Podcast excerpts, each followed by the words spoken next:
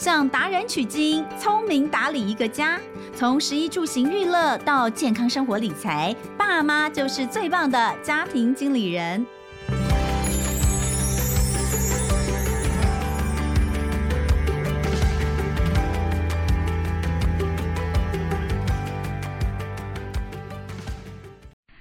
好，欢迎收听亲子天下家庭经理人，我是主持人萧彤文。我们上周六跟听友第一次面对面，邀请到拎叨英娜的拎叨妈跟我们进行了一场 live podcast。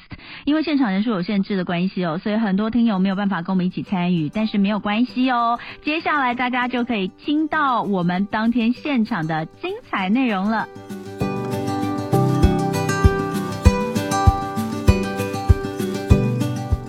所有今天来到现场的朋友，大家好，大家午安，很谢谢大家。在礼拜六哦，通常是家庭日哦，陪伴小朋友的日子。然后今天台北天气又不是很好，有点阴雨哦。那大家还是来到现场，跟我们一起参与亲子天下的年度盛会。今天来到幸福好茶屋这边来跟我们一起聊聊天。那不晓得大家平常有没有听我们的节目 Podcast？我们亲子天下每天它会有不同的 Podcast。那我们的节目呢是固定在礼拜三，对不对？礼拜三首播的，这是家庭经。理人，那我是主持人萧同文。那当然，我另外很多人很习惯听我的是在早上，每天早上九点到十一点，在飞碟联播网的生活同乐会节目。那有人更早呢，是看我播新闻，二十年的新闻人。那今天很开心邀请到的这位来宾，在台湾，如果大家有在使用网络跟社群平台上面，你大概一定会看过他，因为或者是在新闻里面，因为他实在是一个行走的劝生文。呃，现在在台湾能够像他一样生这么多小。孩的实在是不太多，所以呃，这么年轻生了六个小孩。今天她的老公也在现场哦，坐在第一位哦。这个今天就来跟我们聊聊，在这个少子化很严重的这个时代，他们生养六个孩子，而且还可以优雅育儿，还可以自学，让孩子在家自学自己教。那真的很想要听一下他的故事，因为通常我们觉得有两个小孩就已经是快要世界末日了。为什么他可以生六个小孩还这么优雅？那让我们欢迎的就是。人气网红拎刀英娜的拎刀妈来到现场，欢迎。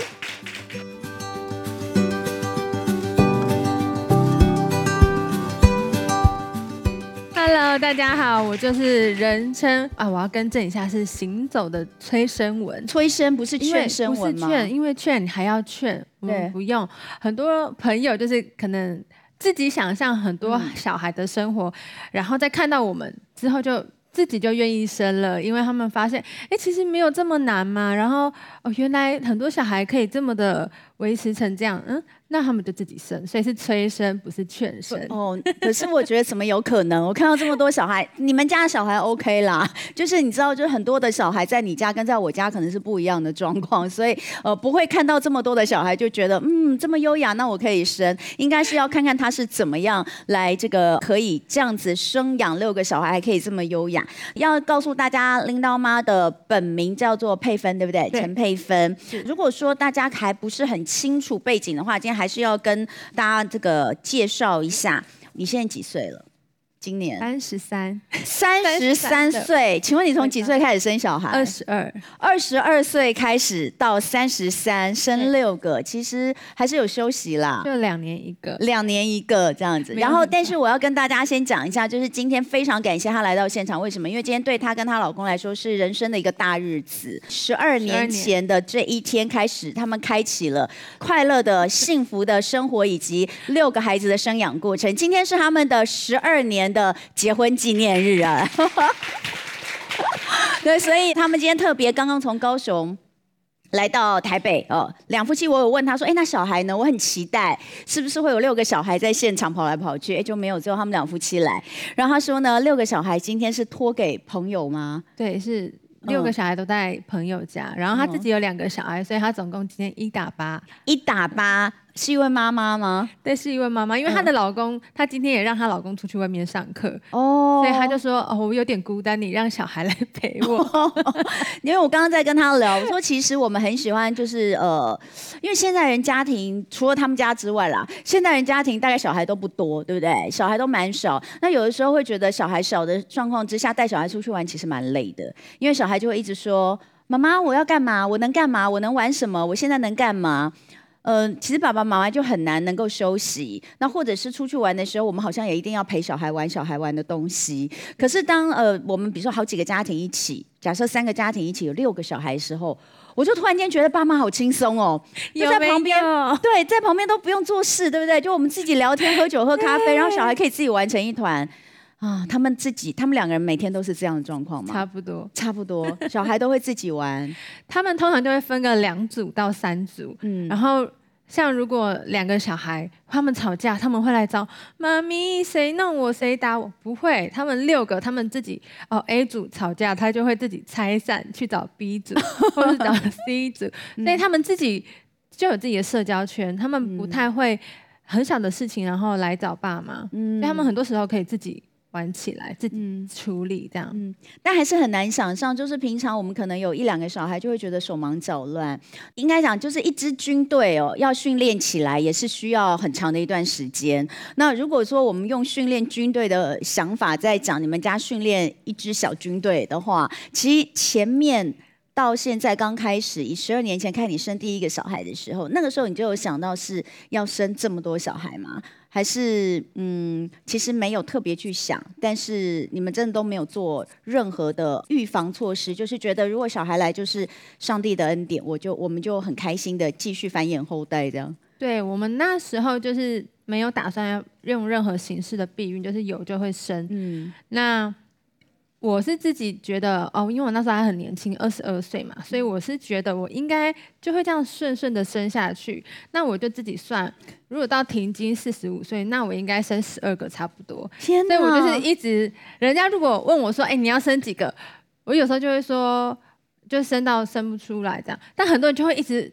穷追猛打说到底是要生几个，所以我就最后都说哦，我要生十二个，所以十二个是这样来的，就是我自己去推算我可以生几年。嗯，对。那目前就是达标一半计划，对。哦，目前有招，因为你这样算，的话差不多就是两年一个，是不是？差不多两年一个。哦，所以现在就是以这个呃。以预定的目标在进行。对，嗯，哎，我想问一下现场的大家，哎，先问一下现场的朋友们，就是家里面有小朋友的，请举手，我看一下，家里面有小朋友，自己自己有生小孩，哦，好，有生两个以上的，请举手，我看一下，哦，几个？两个？三个？准备要第三个了，那边呢？两个，OK，哦，我觉得两个其实就蛮多了，我自己也是两个嘛，哈，那其他刚刚有举手是一个吗？一个一个的。有想要再生下一个的吗？竟然没有人点头哎！你好好的发挥一下行走的催生文这件事情。我们等下结束的时候会再问大家一次哦，看看看看今天我们的好大，看我们现场的 live podcast 有没有让大家有想生小孩念头哈。好，我们回过头来，第一个孩子的出生到现在第六个孩子的出生，那种当妈妈的喜悦有什么不一样吗？我觉得完全没有不一样，还是非常期待。嗯、然后连像我现在在备孕，我就是还你你你还在备孕，我很认真在备孕。我从、哦、因为我大概都是从断了母奶之后就会来一次月经就会怀孕，嗯、但这一次没有，这次断了母奶来了一次月经之后，他、嗯、就真的就没了。那是老公的问题吗？是老公不努力吗？应该不是，老公年纪大了，老公突然间吓一跳。哇，所以这一次隔了。已经已经过了，还没还没还没哦。但通常就是来一次月经，我就会怀孕。所以在这一次月经完了之后没有来的时候，我就想说，哎、欸，我是不是怀孕了？嗯。然后我就有就一直月经没来，又验不到，然后我就去找医生说，嗯、医生，我月经没来，然后又没怀孕怎么办？然后我们就是做了一些检查，就发现我我可能哪里的激素太高啊，什么有问题，所以我就吃药调整。然后就每一次回诊，我就会觉得自己很好笑，就。自己已经生了六个，然后还很积极，你想要就是再继续生第七个这个心态，我就很怕医生觉得你怎么这么奇怪这样。但其实就是非常、哦、还是一样非常期待的心情，嗯，对，不会因为哦很多个所以就不需要。你每一个小孩都生的很很顺利吗？一开始还蛮顺利，但是就是越来越快，越来越快。但是在怀孕的过程中，任何不舒服，就大家有的我一样都有，然后也是要躺在床上快要没力气、要死要死的那种都有。嗯，但其实我觉得就是一个过程，就是那九个月跟人生比很长嘛。嗯，所以我我是不太记得那些不舒服，过了就过了这样。对，因为我觉得呃，如果能够。生到第六个，我觉得一定是在这个过程当中。不过我知道，因为你你之前有讲，你你每一胎都害喜，对，其实都有害喜三个月以上嘛，对不对？对。但是我觉得年轻还是有差，因为我不知道这里有多少人是从二十二岁就开始生小孩，有点难。因为现在大部分的女性，我们可能都比较晚生嘛。像我自己第一胎是三十一岁怀。三十二岁生，然后第二胎是四十岁怀，四十一岁生哦，所以呢，呃，到第二胎的时候就比较辛苦。有些朋友可能知道，我那时候从十七周开始就呃在医院卧床，完全卧床安胎，安到三十三周，然后破水生，所以我躺了一百二十天吧。对，就是完全卧床，不能下床哦。起来就就是躺在床上，然后起来最高幅度就十五度这样，所以吃东西都是躺着吃。所以那时候啊，生完第二胎之后。我觉得我老公有吓到，就是我老公觉得太辛苦了，所以呃，我想每一个人生小孩，就是他会不会再生下一胎等等，其实都有很多很多综合的因素而成。但我觉得呃非常幸运，也觉得非常幸福的是看到你们有一个这么可爱的大家庭，而且你们的每个孩子看起来都好可爱。那嗯、一开始是因为喜欢小孩，那生了一开始一定对于生小孩拥有一个。拥有很多孩子的家庭，你有一一些幻想跟一些憧憬。那真的开始孩子越来越多之后，你你你有从里面第一次开始发现，这好像跟你原本想象的不一样的是什么？什么时候？你有没有印象？可能是跟啊、呃，因为教养，所以跟老公不断的争执的这一块。哦，所以你们其实有因为孩子的教养有过不同的意见，非常多。嗯、但其实，嗯呃，我会这样讲，是因为我们从婚前我们就开始会。我们就预备我们要当父母，嗯，婚前不是婚后，嗯、就是我们婚前我们约会，就是约在周玉如老师的教养讲座，那是我们的约会场景。嗯，然后我们就会去听专家怎么讲，然后我们会去买书来看，然后两个人会互相讨论。所以，我们其实，在婚前我们就对于教养孩子未来，哎，睡哪里，怎么睡，嗯、一天大概作息怎么样，然后妈妈在家带小孩，还是出去上班等等，我们都已经先讨论。一套了，所以当孩子出来到这个到我们家的时候，其实我们就比较是按部就班，然后大概会遇到的状况，我们都已经设想好了，所以还好。但就是当下还是会遇到一些需要讨论的事，那有的时候就会因此争执，所以我觉得这是比较没有。啊，想在里面的事情，就是之前会觉得说，你们两个应该对于什么事情的呃想法都会是一致的，尤其是在还没有当爸妈之前，甚至在还没有结婚之前，你们就已经一起去听一些讲座。对，你们到底是为了生小孩才结婚的吗？是这样吗？也没有，我们就觉得。等一下，那时候几岁？我可以问一下吗？二十，你二十二岁结婚嘛？二十二岁开始生小孩结婚，对，所以我们十九岁就开始会去上。你们十九岁吗？他二十九岁。我十你十九岁的时候就开始去听那个教养的讲座吗？哇，亲子天下，你们可以稍知道一下，就是你们你们的那个教养的那个这个 TA 是可以下放，大概那个，可是我觉得这个真的是大概十万中选一。但没有，我现在发现很多粉丝是高中生，然后我女儿现在高中，你这样讲我好紧张啊，她会来跟我讲，我好紧张，她会问我说。姐姐，你择偶的条件是什么？然后会问我说，有什么教养讲座，她可以去听。她说她现在还没有男朋友，但她未来也会想要成为一个妈妈。真的，我也是有吓到。哎，可是我说句实在话，你这样讲的话，我会很希望我女儿来跟你学习耶。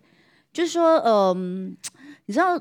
这今天没有很多老公在现场，还是有啊？你知道，忍不住要讲一下，就是说，其实大多数现场现场的女性，其实大概都有都有这个，应该就是说我刚刚问她说有什么东西是你原本跟你原本想象不符的，其实呃，她讲出来说是跟老公对于一些事情教养观念的一些一些落差的时候，其实我觉得这是发生在每个家庭的，而且其实我觉得跟呃夫妻伴侣之间的那种落差，不是只有在。教养方面，可能在很多生活上面都一样，所以，嗯、呃，我觉得能够怎么样跨越这个？然后你们你们是怎么？但但是最初最重要是你们一开始的时候其实是有共识的。那我觉得这个很难，然后也很很让人想要知道，就是说你们在当初是怎么样呃决定是对方这件事情，也是让我觉得很很神奇的。就是你如何在十九岁的时候你就知道这个人他可以跟你呃未来组成一个家庭是可以这么的这么的契合，然后可以对所有的事情。呃，就算有争执，就算有困难，可以一起携手度过，而不会是你觉得自己很努力的在做，可是另外一个人没有办法帮助你，这真的是蛮难的。所以我觉得我们的女儿应该要来上她的课哦，应该要好好的来听一下怎么择偶这件事情。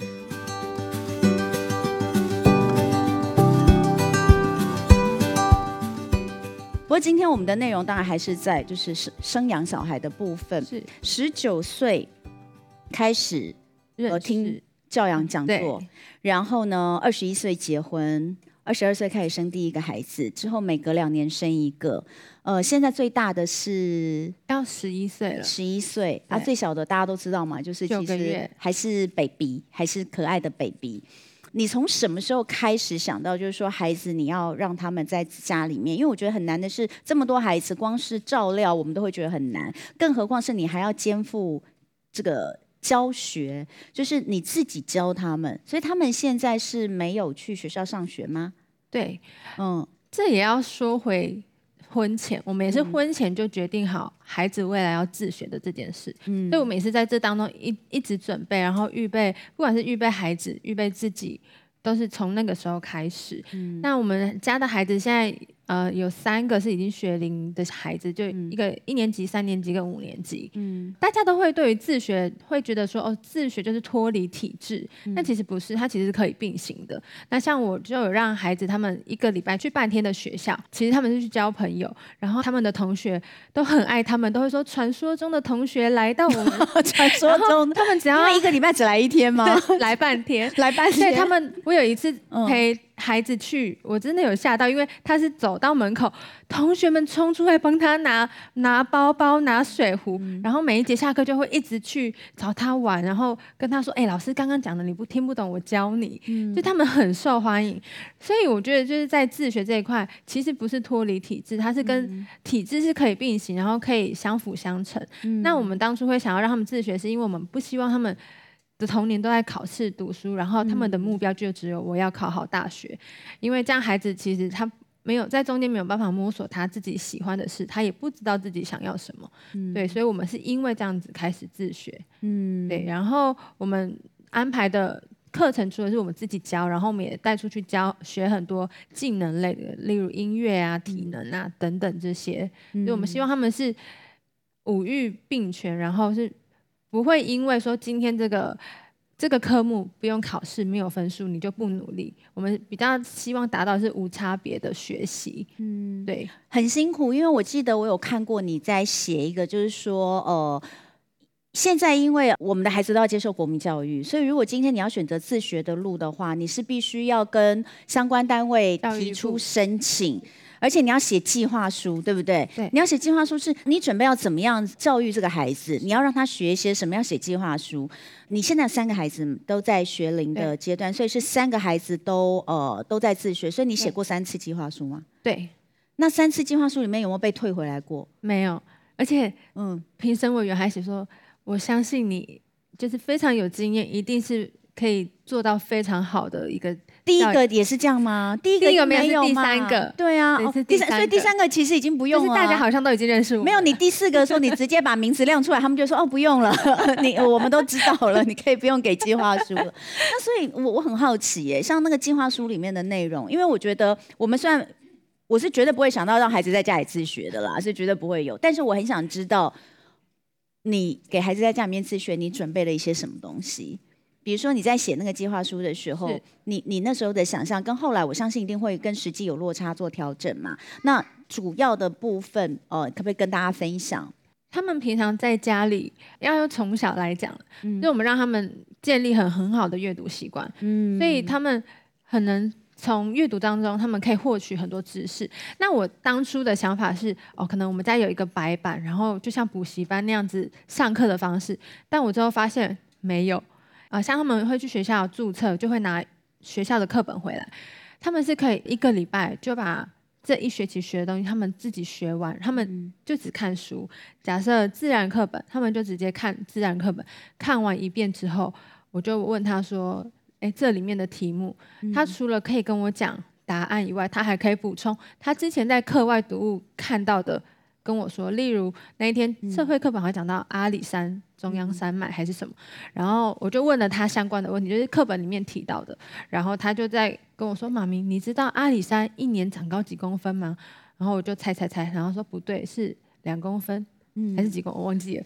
然后我就说：“那你怎么知道？”他说：“哦，我在某某本书里面看到的，我去翻给你看，然后就翻给我看。”嗯，对，就是这就有跟我原本想象不太一样，就是他们。因为他们有强大的阅读能力，以后他们的知识不是从我身上得到，他们是从所有的读物里面得到的。嗯，所以这跟我想象有点稍微有点落差。那你们的安排的话，比如说一天，我想知道一下你们家六个小孩一天的生活行程。嗯、他，们他们一早起来，嗯，自理也在我们家扮演非常重要的一个核心，嗯、所以他们一早起来，他们要先整理自己的房间、自己的床铺，然后吸地、吸床。折被子那些基本的，嗯、然后他他们要去收衣服，起来折衣服，折完衣服要收回柜子里，才开始吃早餐。嗯、然后吃完早餐之后，就会是我们早上比较静态的课程，就会开始写生字。嗯、但就是学一样是学校的生字本，我们就会写生字。然后写完生字，生字跟可能数学会穿插。嗯、然后结束的时候，就是他们自由阅读的时间。嗯、然后也会。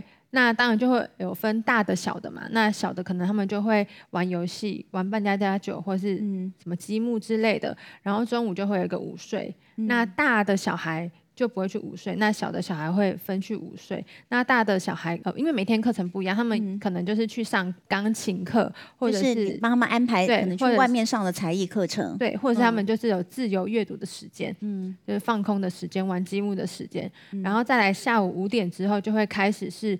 外面很多才艺课的时间，因为就是因为为了配合大家都是五点后才有才艺课，对，所以课程都会安排在那个时候。然后他们就是，我就开始疯狂接送，嗯，因为可能有三四个地方要送，那我就是送完这个，然后再去接这个，再送这个，然后我同时间我要回家煮饭，然后弄给小孩吃，大概也会是这样。所以忙完到他们真。的最后一堂课是跆拳道，嗯、那跆拳道下课都大概九点了，嗯，所以我在这之前我就先把小的弄睡，嗯、然后去把大的从跆拳道接回来，然后弄他们睡，嗯、啊，然后没有，隔天早上他们七点半就要去学校练球，因为他们参加学校的球队，所以他们会去学校练球，练完之后再回来自学吗？对。他们就是别人早自习时间，哦、他们练球，嗯、然后人家早自习结束上课，他们就回家了。嗯，你真的确定你讲完这个之后，你还是劝生文吗？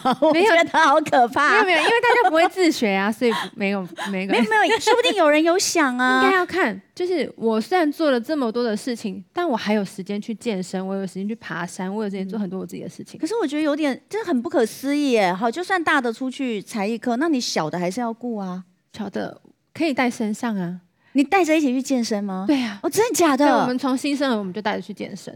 那你在做运动的时候，他们在干嘛？他们在旁边，他们在旁边玩了。所以我觉得，其实现在有很多的资源是可以运用，我们就去找，哎，可以带小朋友一起健身的。像我以前就在不能带小孩，那我就不适合我，所以我就去找了另外一间可以带小孩的。哦、所以其实很多事情是可以找方法。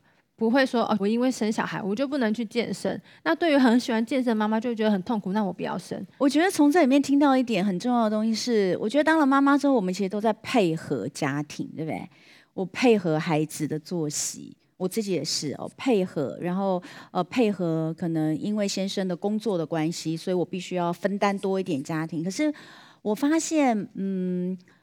我发现你其实很努力的在，其实不是完全的配合小孩，也有小孩配合你的时候。比如说，当你要去做你自己的事情的时候，小孩就是配合你，跟你一起去。对，是，嗯，在这个当中，你自己怎么样拿捏？就是说，你有没有曾经就是因因为其实老公还是大部分时间是在上他自己的班，嗯，因为他有他自己的工作，所以你刚刚所说的这个，至少在呃晚上之前，其实是你自己一个人在做的吗？大部分时间？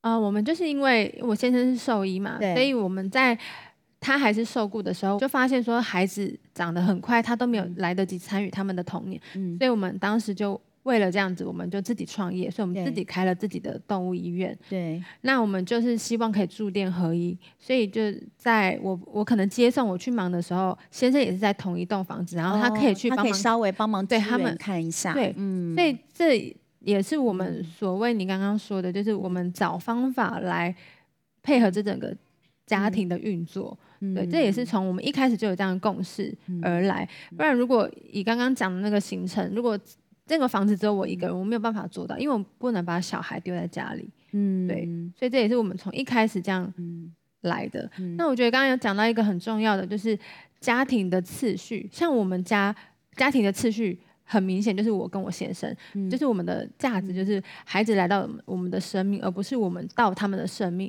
所以当他们来到这个世上的时候，大部分是他要配合我们，不会因为我本来可以健身，我可以出去做很多的事情。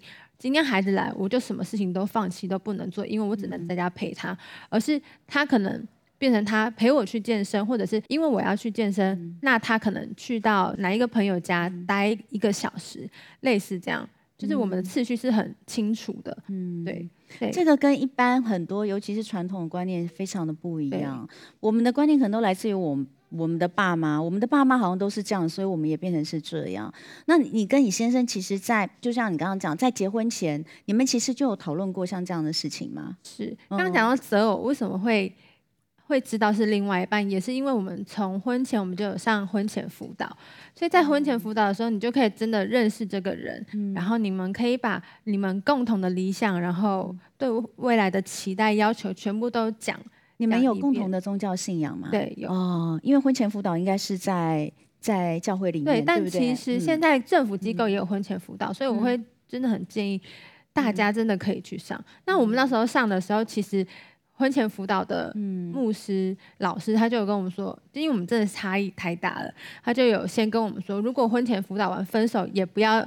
也是差异很大。您说你们那个时候你们两个差异很大吗？对，我们差异只有说年龄十岁的差异，是整个个性的差异非常的大，嗯、所以他那个老师就觉得我们一定会分手。就是婚前辅导完就一定，因为我听到大部分也是婚前辅导完就分手，哎，对，所以我听到绝大部分先分手也不要到时候离婚嘛，对不对？这真的是这样啊，我也是这样觉得。那可是后来你们婚前辅导完之后，我们就大吵，一直大吵啊，就是把婚后要吵的都先拿来吵。这老师也没看过有谁婚前辅导吵成这样。哦，真的假的？对。那后来为什么还就是没有分手，然后后来还共组家庭生六个小孩？知道哎，可能那时候真的边吵还是。边发现对方愿意付出，就是我们彼此啦，嗯、就是愿意改变。虽然改变真的很少，嗯，对，在对方的眼里看来可能都很少，但我们或许就看到对方的努力，然后就愿意这样跨跨出这一步。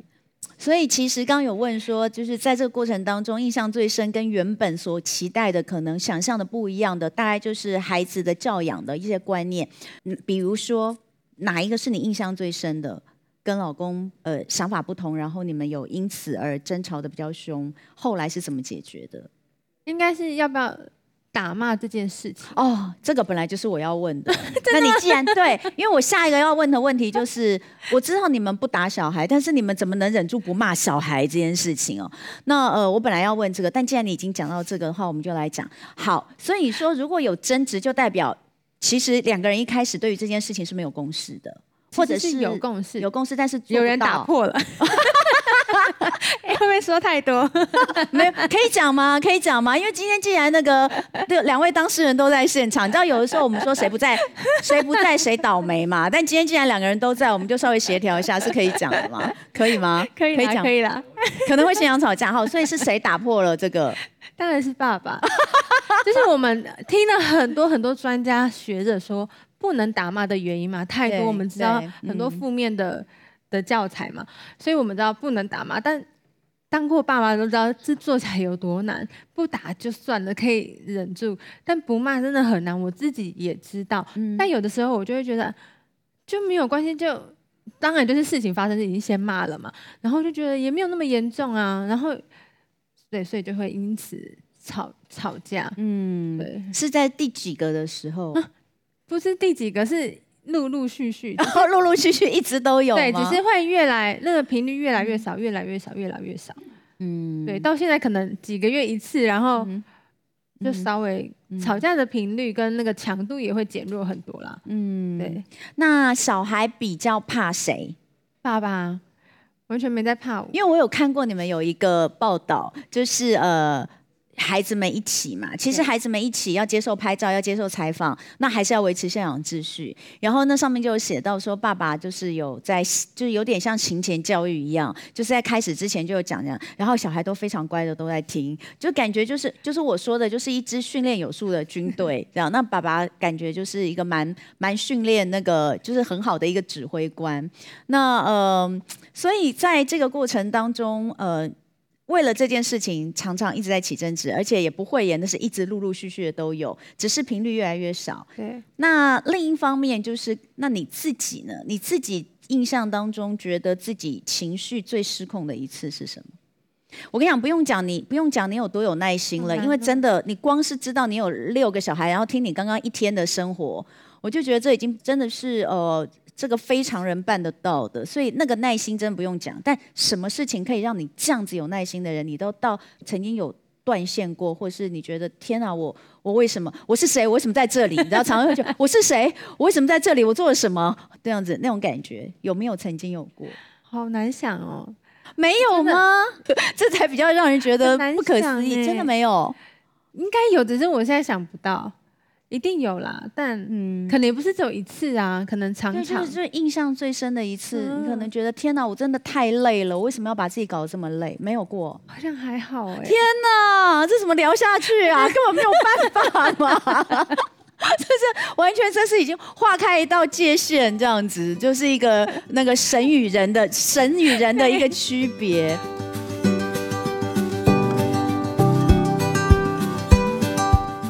觉得我最好，我跟你讲，我要当多宝妈，我觉得最需要的一个特质就叫做健忘。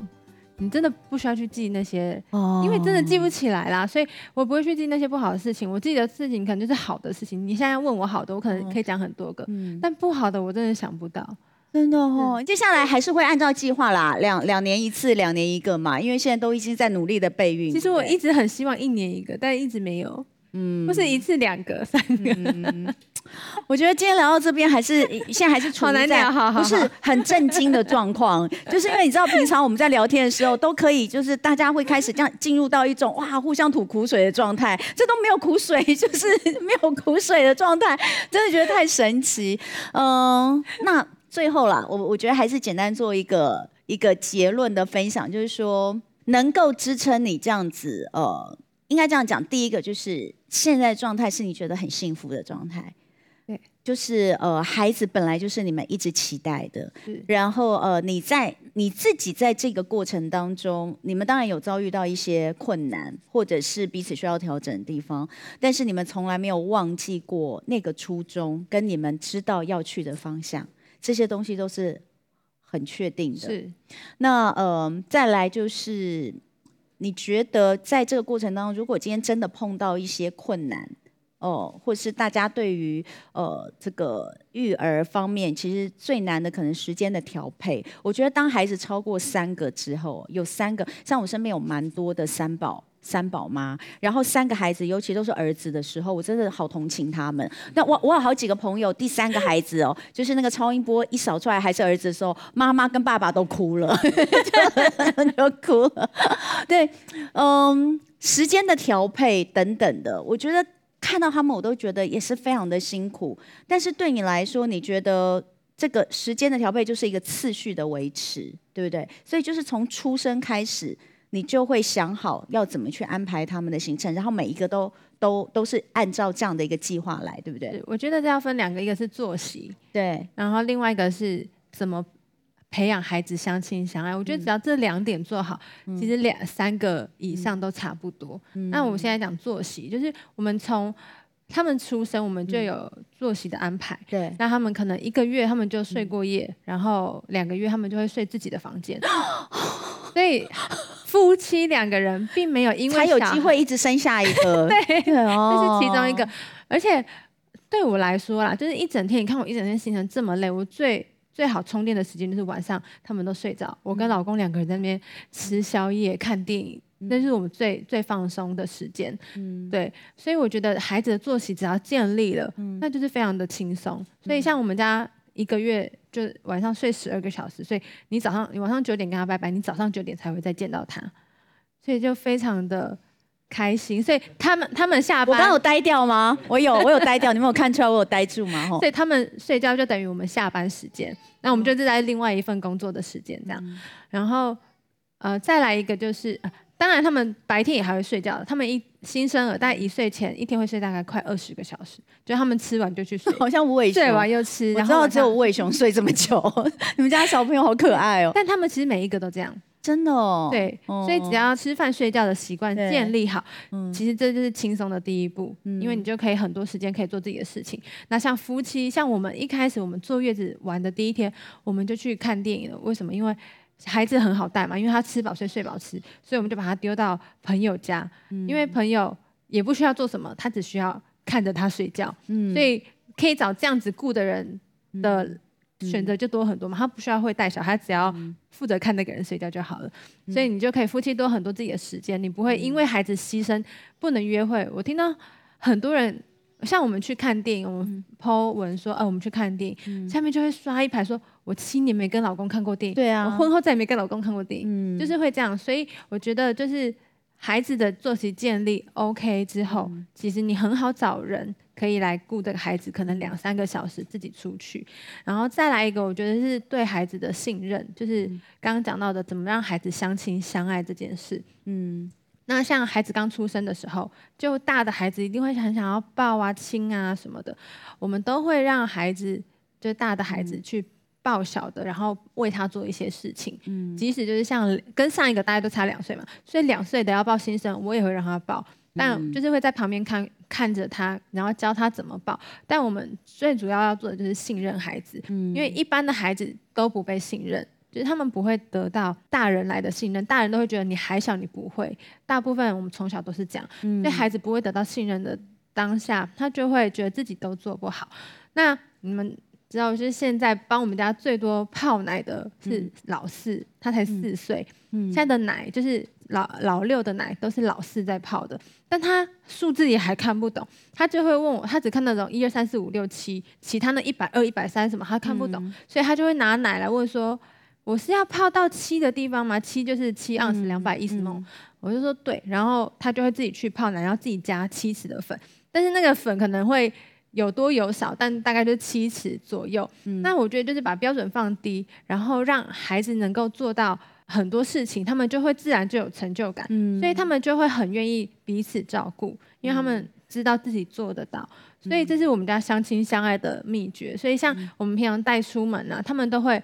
互相帮忙，然后会大的带小的，什么都是从小这样慢慢建立起来。真的，你会觉得这个老六是我养大的 这种感觉，那个怎么可能会不爱，对不对？一定很爱，所以很开心了。我觉得很多很多的这个东西其实是可以学习的。那当然，呃，也许在座很多人都有在 follow 拎叨英娜的他们的这个粉砖，所以他们平常都有在上面就是呃分享很多跟孩子们的相处啦，或者是一些日常生活。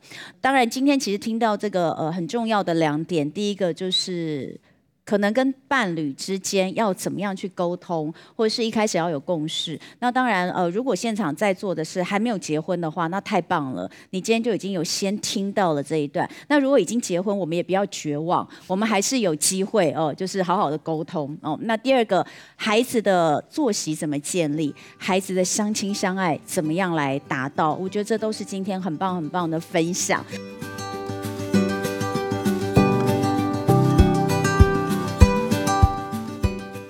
呃，接下来我们可能只有一点点时间，但我觉得还是要跟大家来呃分享一下，就是我们有东西要送大家，对不对？因为我们接下来有 Q&A，所以呃，如果说这个时间有限，现在进入 Q&A 时间，我们要快一点。我们呃前两位是不是亲子天下特别准备的茶包是台湾蓝雀茶包组？那其他发问的听友可以呃获得我们亲签的小卡片。那所以呃接下来有没有哪位在座的朋友想要提问？就是有什么样的问题想要请教这个佩芬，有吗？好，好，因为我们刚刚谈的主要是夫妻之间的一个，嗯，呃，婚前的一个互相学习，然后还有婚后都难免有争执。那两个家庭呢？家庭观还会一样吗？我们的信仰，呃，人要离开父母与妻子联合，所以我们是两个人成为一体，所以我们两个的家庭是不会被我们列入在这里面的。嗯，对，所以我，我觉得其实这个很重要，哎，这个很重要。对，所以如果、嗯、呃，所以但是因为我是不是可以这样讲，就说你们各自的家庭也都是有信仰，也都是一样的信仰嘛？不一样吗？嗯、那他们可以接受你们脱离我们，然后成为你们自己的家庭，然后你们可以第一个我？我们不会跟长辈住，这是第一点。对，第二个住还还蛮远的，所以基本上是。他们比较像，就是来来就是玩，不会是有干涉我们平常教养或者是我们生活的时候，嗯、就大家都会有一个距离的美感，然后也知道彼此互相尊重。嗯，对，这个很重要。但也是因因为一开始我们自己先独立出来，然后如果对呃其中有一个家庭有声音，如果是我这边有声音，我就会去挡我这边，然后我先生那边的家庭有声音，他就去挡，就是我们不会把他们的声音拿来变成我们中间的议题，你们家有没有觉得你生这么多，有曾经有说你不要再生了吗？有啊，我每我第三胎以后，只要说我我怀孕了，嗯、我们两家庭都都是要崩溃的状态。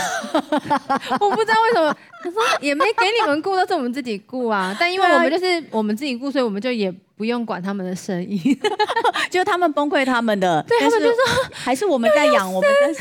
很辛苦，对呀、啊。如果是你妈，一定会觉得天啊，爸爸妈妈一定会觉得你 你你，虽然你生完马上就恢复的这么好，但还是会觉得很辛苦。连我有个朋友，我有个朋友有四个孩子，然后她怀第四个的时候，她的老大，不过她离比较远，就她怀第第四个的时候，她老大大概国三还是高一。她怀第四个的时候，她她老大后来生完之后，那个老大就跟他妈讲说。你要不要考虑一下结扎？我好怕你人生就一直这样生下去，我觉得你好累哦。好，所以刚刚这个提问我觉得非常的棒哦，就是我也听到了，我觉得很棒的回答哦。那这个在很多家庭，尤其是传统家庭面，其实是比较难做到的。但是，呃，我觉得两个人之间的能够互相契合，或是两个人之间的不同，其实两个。两个个体之间不同就已经太多太多了。如果我还要再扩大到两个家庭不同都要加进来，那真的是太复杂了，也太难去。你绝对没有，你绝对没有办法取得大家的平衡。嗯、所以，什么东西是眼前最重要的？我觉得可能这个东西大家稍微要再去呃为自己做一个理清。好，非常谢谢这位朋友的提问哦。那还有没有人要提什么问题？好，哎。来，那那好好，我们先这一位好不好？嗯，我想问，就是刚才有说到在教养上会有不同的地方，那就是我想问，在表现上，就是在小孩的面前要如何去调调节、调和这个不同？哦，有在小孩面前就是不同步过吗？啊，会。但我们也是先讲好说，我们没有黑脸白脸，我们都是一致。但因为爸爸本人就比较凶嘛，然后比较严肃嘛，所以孩子自然就会怕他。嗯、但如果今天有不同调，他孩子可能说爸比说什么，妈咪说什么，我老公他就会说以妈咪的为主。哦，如果不同调的话，就是我觉得要有一个人就先讲好说，哎，如果今天的不同调要以谁为主？嗯，对，那我先生就是他会，他就是在孩子。面前会塑造我是一个很伟大的角色，嗯，他们都你不准惹我老婆，不能让她生气。然后如果我们不一致的话，就是以以妈妈为主，嗯，对，我觉得需要有一个人出来做这个角色，嗯，我们家最容易出现这个事情就是礼拜六或礼拜天的早上，因为爸爸都一直在睡觉，都不肯起来。可是小孩奇怪了，平常都叫不起来，礼拜六礼拜天起得特别早，然后起来之后呢，呃，妈妈可能在忙别的事情的时候呢。呃，他就会来说这个，他就会来说，哎，妈妈，我可以干嘛？我说你可以去看书。然后他就会去挖床上的爸爸，哎，他不会就去看书，他就会去挖床上的爸爸。爸爸，我可以干嘛？你起来陪我玩。然后爸爸还在睡，就会说不行，我还要睡啊。然后他说，那我可以看电视吗？好，然后就去看电视。然后我看到他看电视，我说你为什么在看电视？爸爸说我可以看电视。这种就礼拜六、礼拜天最容易出现这件事情哈，真的是非常的 讨厌啊。对不起哦，这个还在录吗？来，最后一位，我们请他。发问一下，就是因为你有讲说，你大概从十几岁的时候就开始上一些这种呃婚前，然后还有教育前的课程，这样，然后所以我很好奇，因为其实在这个世代，大部分都还蛮晚婚也晚生的。嗯、我想问你是在哪个年纪或者哪个时间就 影响你，让你觉得就是你会成为这是。妈妈是你的职业吗？或者是你的人生就是要追寻这件事情？这样很好奇。从十五六岁的时候，就是上了五专的时候，嗯，然后我看到一个画面，就是我们的老师他生了十二个小孩，他是西班牙的宣传教士，然后他生了十二个小孩，所以他的老大是我的同学，然后他的最小的是也是 baby 刚出生的婴儿，我就看到那画面，我就觉得哇。好向往这样的生活，所以我就开始了觉得我要很早就当妈妈这件事情。那你也要找到一个人 愿意跟你生十二个小孩哎，所以我就是很就刚好遇到。那你每一个月那那好，我就你是刚好遇到吗？哎，这个是这有点难问。是我追来的来，不是刚好遇到，是我追来的。对，我好像有看过这一段。但我的意思就是说，你在跟一个男生认识跟交往的时候，你会先跟他聊有关于他对家庭的想法。对，很多十几岁的男生会怕会吓跑啊。但因为他那时候快三十，他大我十岁。哦，那时候也想成家吧？那个时候。但有想过要生十二个小孩吗？当初我们讨论结婚的时候，是我我是不想生，然后他是他要生十二个。那时候没有讨论数量了，还没有讨论到数量。说一直生，他就赌我。生不出来哦？怎么会赌生不出来？他才二十岁呀！拜托，多好生啊！真的是每年要生都可以呀！哇，所以所以一开始其实是有差异的，但是当然可能后来是怎么样的，这个这又是另外一个故事了。这我觉得可以讨论的实在太多了。我觉得你们应该要这样讲：亲子教养，教养。这这个之前要如何能够找到，还是最重要就是你要如何能够找到一个跟你一起来经营这个家庭，这个家庭要往哪个方向走，这个家庭未来会是什么样子，我们跟孩子之间的关系会是什么样，我们彼此的伴侣之间关系是什么样，这东西其实都是从两个人开始的，所以我觉得太重要了。就是我们我们的节目叫家庭经理人，其实一直以来就是我们想要做的就是我们要怎么样好好的把这个家庭经营起来。那我觉得呃可以从你们身上聊的东西真的非常非常多，但今天因为时间的关系哦，所以只能够聊到这边。非常非常感谢领导妈佩芬在现场，我们也很谢谢领导爸哦。那个同时可以看到两位跟两位聊天，真是一件太棒的事情。那所以今天我们的这个 Live Podcast 到这边先告一段落，希望将来还有机会再跟你们聊天，好不好？好谢谢。